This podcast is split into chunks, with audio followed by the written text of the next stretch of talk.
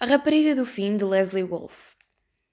Esperaram que a unidade de locais de crime regressasse à residência dos Bartlett e Tess sorriu educadamente, enquanto vários deles a fulminavam com o olhar, fingindo não entender a fonte da sua frustração.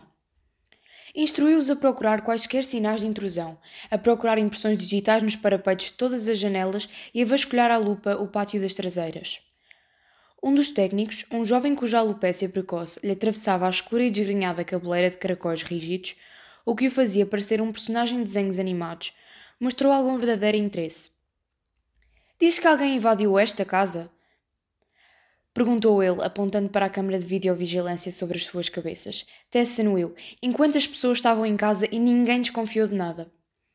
O técnico assobiou. Bem, se deixou vestígios em algum lado, nós encontramos-los. Tess sorriu. Gostava de ver aquele tipo de entusiasmo, de compromisso profissional e curiosidade no investigador, mas não tinha grandes esperanças de obter resultados. Alguém tão arrojado e organizado não cometeria erros forenses.